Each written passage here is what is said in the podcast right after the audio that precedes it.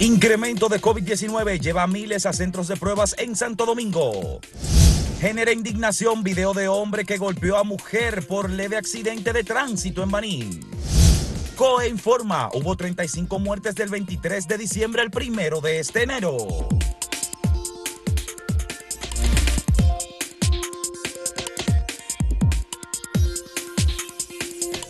Hay que celebrar la llegada del nuevo año, por supuesto. Estamos eh, celebrando esta llegada del año 2022, aún en medio de la pandemia, porque somos optimistas y porque el optimismo es uno de los elementos positivos, eh, sobre todo para las familias, las personas individuales, los empresarios, los que trabajan, los periodistas, profesionales, médicos. Todo ello forma parte de un, una historia de No, para todo el mundo, desde la persona que viva, digamos, eh, de la manera más eh, llana y natural, aquel que quizá vive en un predio, en un campito, en una montaña, el día que pierde el optimismo, la vida se le hace difícil, porque tú tienes, suponte tú, el trabajo quizá más esforzado es el de un agricultor o un ganadero, que se faja todos los días de madrugada y se acuesta ya muy tarde, cansado, una faena que no es fácil, para que otro tenga alimento en la mesa pero viene una tormenta, viene una crecida y le daña todo. y tiene que empezar con la misma fe y la alegría y esfuerzo de nuevo porque no se da por vencido nunca. Así es. De modo que el calendario celebra la, el final del 31 de diciembre y la llegada del 1 de enero como una celebración significativa, importante en el espíritu humano. De manera que, aún en medio de la pandemia de COVID, pese a que Omicron ha resultado en una explosión muchísimo más agresiva en términos de la expansión que, lo que se preveía. Eh, Anthony Fauci, el médico especialista eh, de Estados Unidos, eh, ha expresado su sorpresa porque la expansión de la pandemia ha sido mucho, muchísimo más rápida de lo que se preveía. Omicron está dominando la infección de COVID en el mundo en este momento. Estados Unidos tiene una situación difícil. Hay estados, sobre todo los que son regidos por los negacionistas, como la Florida, como Texas, en que hay serios problemas. O sea, hay un incremento eh, descomunal de los contagios y, y, insisten algunas autoridades en que no se debe llevar la mascarilla, en que no debe haber restricción y ahí estamos viendo los resultados. Bueno, lo positivo de todo esto es que Omicron como una cepa que eh, ha mutado y que se ha convertido en muy rápida en su expansión, es menos agresiva en términos de la letalidad. En el caso de República Dominicana, hemos tenido un aumento de los contagios significativo. Apenas teníamos un 8% de contagios en las últimas cuatro semanas. Y cuando más subía eran 900 y tanto. pero... el crecimiento ahora con el Omicron es de un 20%. El fin de semana tuvimos el último reporte. El, de 2026 tanto. No, 2026 casos. 2026, sí, 2026, 2026 casos. Este domingo reportó el boletín del Departamento de Epidemiología del Ministerio de Salud Pública. Cuatro fallecimientos. Eh, con, sí, con muy leve. El tema de los fallecimientos todavía sigue siendo eh, bajo en relación a cómo se comportaban las anteriores cepas de COVID. Eh, y obviamente una de las cosas que ha resultado es que ahora el COVID lo que hay que hacer es soportarlo y dejarlo pasar. Son eh, el tratamiento, prácticamente no existe tratamiento. Sin embargo, en Israel y ya antes en Estados Unidos, se detectó una nueva variante que es una combinación como un híbrido de la gripe estacional del, del, invierno con el COVID. Y a esta variante se le ha comenzado a llamar flurona. Entonces, obviamente que son combinaciones que también comienzan a expandirse. El mundo está, por supuesto, sometido a un ataque eh, muy fuerte. Y hay muchos otros elementos que, en primer lugar, uno desea que, que tengan éxito, por ejemplo, la ciencia, los científicos, los investigadores, laboratoristas, etcétera, que están trabajando en el combate al COVID, a la pandemia, eh, con, con, vacunas y nuevas formas Pero además de la vacuna, con medicamentos para contener una vez que la persona resulta contagiada, que no haga mucho daño. Entonces, uno de los problemas serios que tiene el mundo en este momento, en este inicio del 2022, es que hay un grupo significativo de personas negacionistas y que además de ser negacionistas, se resisten, resienten, rechazan cualquier proceso de vacunación contra la pandemia. Y lo triste de eso, Fausto, es que en muchos casos son líderes o políticos o religiosos y son muy imprudentes porque hay gente que se lleva de ellos. Vimos el caso en Italia de un sacerdote que en, plena misa Eucaristía comenzó a atacar las vacunas y a decir que no había que cuidarse. Hubo ciudadanos fieles, creyentes, que abandonaron el templo, porque entienden que esa gente quizás ha perdido un ser querido, ha visto morirse amigo y no se sienten bien con eso. Y aquí se celebró el tradicional eh, encuentro de lo, eh, la batalla de, un grupo de evangélicos, porque es, una corriente. Eh, y de nuevo toda esa gente junta ahí, y vi en televisión que muchos no tenían nada protegiéndose. Y ese señor ha hablado... son parte de de los negacionistas también. Ese señor muy irresponsable, el señor que dicen Ezequiel Molina, que dice que es pastor, hablando, diciendo y hablando de que una supuesta marca de la bestia y qué sé yo qué cosa. Entonces, eso es muy irresponsable, muy irresponsable. Ese no debe ser el comportamiento de un líder de cualquier tipo, político o religioso.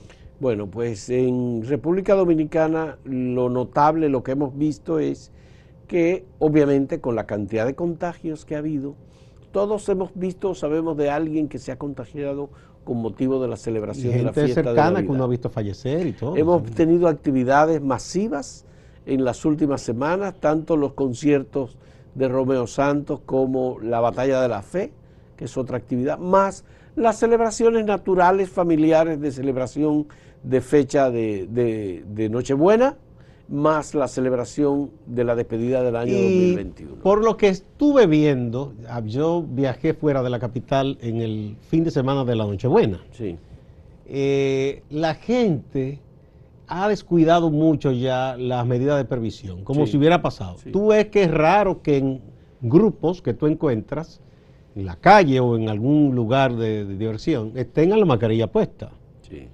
Algunos ni siquiera la tienen aquí colgando, no se ve. Entonces, no ha pasado todo esto. Eso es muy peligroso. Eh, le están advirtiendo muchos científicos. En Europa, y hay un recuento que tenemos con vídeo y texto que está en la página, que es bueno que ustedes lo busquen, donde se muestra la situación de Estados Unidos, de Cuba, de Argentina, de Francia, de Inglaterra, de Italia, de España, donde hay Países Bajos, en donde hay una situación que han vuelto a cerrar. Y en el caso de Suiza se habla de que hay una proyección que, que quizá hasta el 80% de la población se va a contagiar. Y era de los países que se había librado más. Bueno, lo positivo de todo esto es que la variante Omicron es una variante que resulta menos letal, menos lesiva a la salud y que posiblemente es como una manera de salida del COVID. Eso es lo que algunos... Claro, lo que pasa es que cuando comienzan a surgir otras variantes que uno al final no sabe eh, cuál va a ser el comportamiento que tienen, bueno, pues ya eh, pues comenzamos a preocuparnos. Y ojalá que la flurona no venga mucho por esta parte, ¿verdad?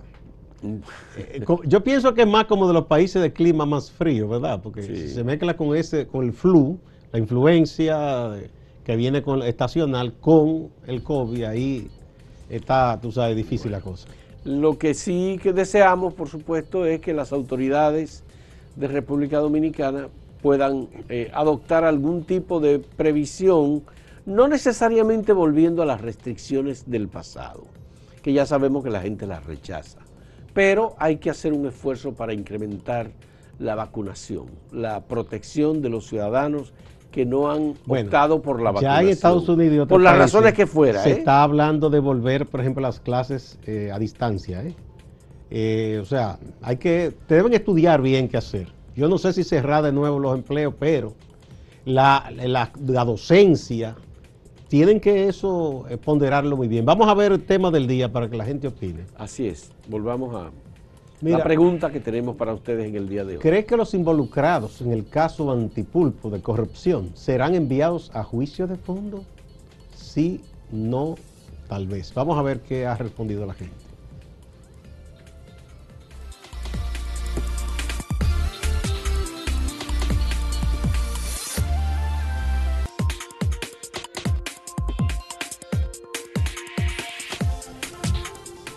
Bueno, haciendo un rápido recuento, el año terminó bien para el país, pese a todas las circunstancias adversas en el aspecto de la pandemia, que todavía se está luchando contra ella, lo que eh, implicó el cierre de la economía en parte del 19 y todo el 20. Hemos terminado con un buen crecimiento y unas buenas proyecciones de crecimiento eh, y hay buenas expectativas para este año. Esperemos que esto de rebrote sea controlado rápido, no solo en nuestro país, sino en el exterior, para que no nos afecte el efecto, digamos, internacional. Por otro lado, de los grandes retos que el gobierno ha emprendido está lo de la lucha contra la corrupción. Y precisamente el año 2021 terminó con ya el depósito, ¿verdad?, en los tribunales del expediente del de, eh, caso Antipulpo. Es un caso grueso, grueso por la cantidad de personas implicadas, imputadas, por la madeja que ahí se describe de ilícitos y, forma de sustraer recursos públicos, de, robar al contribuyente, porque hay que recordar siempre, cuando se habla de corrupción y de robo al erario o al Estado, el Estado no tiene un centavo, ese dinero es de las personas que pagan los impuestos. Y el expediente incluso es un expediente eh, amplio en cantidad de personas, en la cantidad de dinero que envuelve y en el número de páginas. Y ya se depositó. Entonces, eh, se ha estado hablando de este expediente, todo el tema de que se menciona al expresidente Medina, aunque él no es claramente un imputado como tal, pero se habla de que esa gente se amparó en la cercanía a él, ya sea por confianza o por consanguinidad, para hacer lo que se hizo. Ese será un tema también que en este año que empieza seguirá debatiéndose, Fausto. Bueno, la, la investigación del Ministerio Público es exhaustiva, hemos revisado el expediente, tiene 3.445 páginas con una acusación formal de, creo que son unas 39 personas, más 23 sociedades utilizadas para la defraudación del Estado. Eh, al señor Gonzalo Castillo se le menciona 151 veces en el expediente, a Danilo Medina se le menciona 90 veces, está Donald Guerrero que es mencionado varias veces, muchas veces también, aunque hay algunos que están sometidos a la justicia, otros no. Parece que hay procesos que van por separado, eso es lo que entendemos. Y además está la cuestión de que el Ministerio Público está obligada u obligado a hacer una precisión de cargos en el expediente. Entonces, en esa precisión de cargos, obviamente, sobre cada una de las personas imputadas existe, está, está aquellas personas que han admitido que cometieron esas irregularidades, incluso algunos han llegado a la situación extrema de devolver el dinero, el dinero o parte del dinero involucrado en el fraude o devolver propiedades inmobiliarias, por ejemplo, que fueron adquirieron con, el dinero, del fraude. Bueno, pues esas cosas están ahí. Uno todavía se hace la pregunta, bueno, pero ¿por qué en un caso el Ministerio Público somete eh, como parte del expediente a unas personas y en otro caso no? Por ejemplo, hay varias personas, familiares del expresidente Danilo Medina, eh, que están sometidas junto con Juan Alexis Medina Sánchez. Milcíades Medina, por ejemplo, no está imputado. Lucía Medina, por ejemplo, no está imputada, pero los mencionan como receptores de dinero del Estado por decisión de Carmen Magali Medina Sánchez y de Juan Alexis Medina Sánchez, que sí están sometidos. O de Fernando Rosa. O el caso de Fernando Rosa. El caso de Pagán, que es Francisco Pagán, una persona que eh, aparece con mucha frecuencia. Parece sobre que todo Pagán, en el caso ISOE. Pagán ha hablado mucho. Bueno, hay varios que han ofrecido. Pero sobre todo él, porque los detalles que se dan de que él dijo es que yo estaba desbaratado. Bueno, no, no, lo que pasa es que, no hay que tomarlo ni siquiera como una delación, porque puede ser, bueno, yo no, no, delato a otro. No, no, es una confesión. Yo admito mi culpa. Es una confesión en un interrogatorio. Y al admitir mi culpa, yo digo, bueno, pues mira, eh, yo espero que al admitir la culpa, ustedes van a tener que dedicar menos recursos y menos tiempo para hacer la investigación. Él está haciendo el camino más expedito. Y entonces eso pues ayuda. Y ahí en esa confesión él mencionó porque tiene que mencionar todos los vínculos con quien trabajaba. Pero claro que hay que Aunque él no tenga la mala fe de delatarlos. Bueno, pero de eso se trata. Es un expediente bastante grueso que eh, hay quienes piensan, eso se puede convertir en un guion de cine, porque de verdad que la creatividad en, la fórmula, en las fórmulas para defraudar al Estado es verdaderamente impresionante. Los casos se señalan de tal modo y con tal descripción que eh, obviamente dice, pero, esto parece una, película. No, eh, y mira, eh, no sé si es porque se está tratando ahora, como que mucha gente dice, no, pero esto ha sido a peor periodo de corrupción y hasta se olvidan cosas recientes. No, pero... Porque en los otros gobiernos del PLD también hubo muchas cosas, lo que pasa es que no se están tratando. No, está bien, pero óyeme, Esas megas obras que hubo con Don Leonel, hay mucha gente que robó mucho. Situaciones como estas, por ejemplo, yo te así te lo menciono rápido. Hay una casa distribuidora de medicamentos en República Dominicana que trae medicamentos que son exclusivos y este es un proveedor único, porque no hay otro y ni puede haber otro. Legalmente hay una representación y nadie puede ir por detrás con la casa productora de los medicamentos. Ah, bueno, son patentados. Por ejemplo, si no, no pueden ir. Entonces, fíjate qué ocurre. Hay Juan Alexis Medina Sánchez y su compañía le hacen un pago a Mayen, que es una casa importadora muy, muy conocida de muchos años. Muy conocida. dice, bueno, pero ¿y de qué es este pago?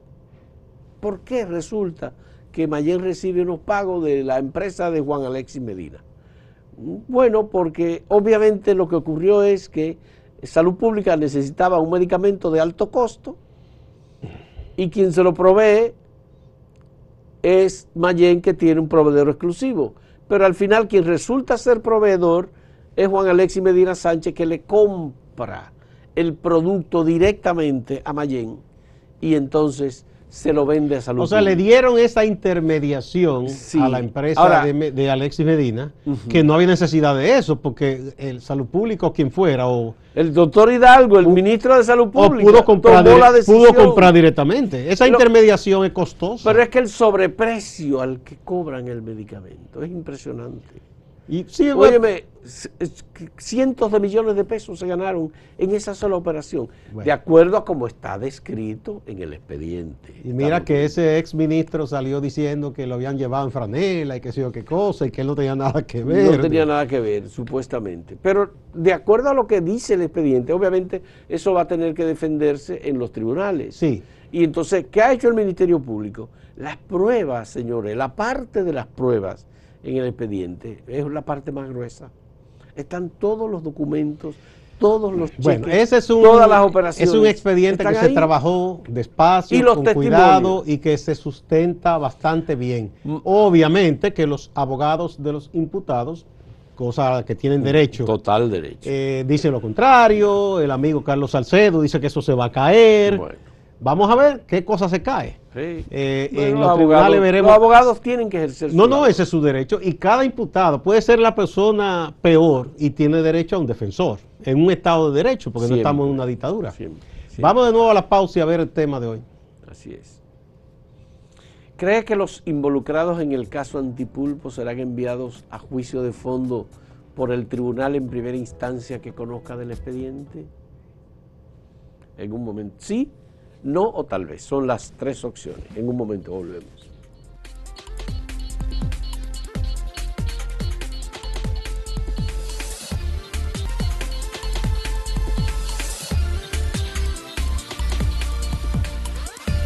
Veamos las respuestas que hemos recibido por las diferentes redes a través de las cuales divulgamos nuestra pregunta. ¿Cree que los involucrados en el caso Antipulpo serán enviados a juicios de fondo? Sí, el 89.23% dice que sí. Eso es casi, eso es un 90%. El 6%, 6.73% dice que no y el 4.04% dice que tal vez. Eso en el portal. Ahora vamos a Twitter. Mira, en Twitter, más o menos la misma proporción, un amplio porcentaje, el 86%, piensa que sí, que irán a juicio de fondo. En segundo lugar, eh, dicen que no, eh, quienes constituyen el 8.9% y tal vez 5%. Eso es en Twitter. Y en YouTube, el 89% dice que sí, el 7%. dice que no y el 4% dice que tal vez. Aquí tenemos la opinión de Fidelicia Matos. Dice, solo le pido a Dios para la República Dominicana que se haga justicia, así con mayúsculas, en su más amplio significado. Y Pedro Araujo dice, las evidencias están ahí, los testigos están ahí, lo único que falta es una sentencia. No, pero no tan rápido. Francis M. dice, yo no creo que lo mandarán a juicio de fondo. Yo estoy segura de que los días de don Danilo y su pandilla en Najayo van para largo. Bueno, estas son algunas de las respuestas que hemos recibido. Vamos a pasar ahora con Máximo Laureano que está en Santiago y que tiene el primer reporte del año eh, sobre lo que pasa en Santiago y en la región del Cibao. Adelante Máximo. Gracias, saludos. Santiago cierra el año 2021, inicia el año 2022 con una situación muy preocupante relacionada al aumento de contagios en los casos de coronavirus, tanto en los hospitales de administración privada como en los hospitales estatales han confirmado que la cantidad de casos que han estado llegando en los días recientes son muchos. Por ejemplo, en el Hospital José María Cabral Ibáez, el director médico Manasés Peña habla de la gran cantidad de personas que se ha estado presentando con gripe. En los últimos días hemos visto un aumento de los casos eh, sintomáticos de COVID, en este caso suponemos que es Omicron, eh, que vienen vía emergencia y también hemos visto aumento considerable de los casos de influenza, tanto tipo A como tipo B. El que no sale positivo al COVID sale positivo a la influenza. Para la última semana del 2021, es decir, el 22 de diciembre, del 2021, las autoridades de salud pública hablaban de que Santiago estaba en un 4.98 de positividad cuando se realizaban la prueba. Este número, según el boletín más reciente del Ministerio de Salud Pública, subió a 8.89. El drama sobre el joven Arturo Silverio López, quien se robó la camioneta de la Policía Nacional, según él, para dar una vuelta, entró a otro capítulo, pues la jueza de atención permanente del Distrito Judicial de Santiago envió a prisión preventiva a este joven por tres meses. Algunos familiares se quejan de que la decisión es excesiva el video y no hay ningún intento de homicidio. Y si hubiese habido un intento de homicidio, como que dice la ley, como, como que fracasó.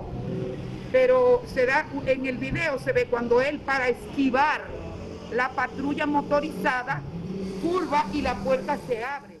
Distante pero pendiente, actualidad y objetividad desde Santiago. Siga con la programación de Acento TV.